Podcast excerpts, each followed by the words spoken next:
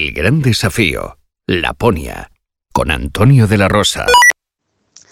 Después de 11 días, día de medio descanso, eh, he hecho cuatro horas y he llegado al pueblo de Cultura, donde bueno, el año pasado por desgracia me tuve que retirar por congelaciones en tres dedos.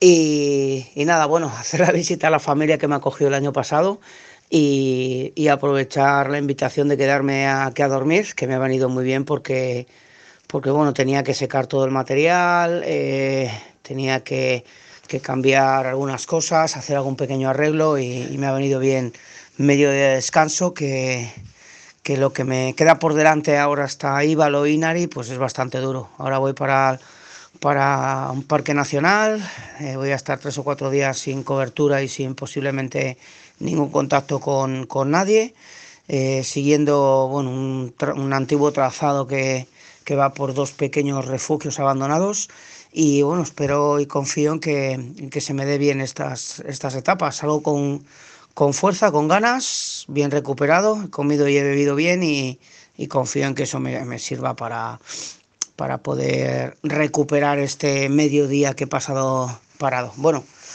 gracias a todos por seguirme y, y nada, seguimos para adelante, a ver si podemos completar esta expedición. Un saludo amigos, adiós, chao, chao.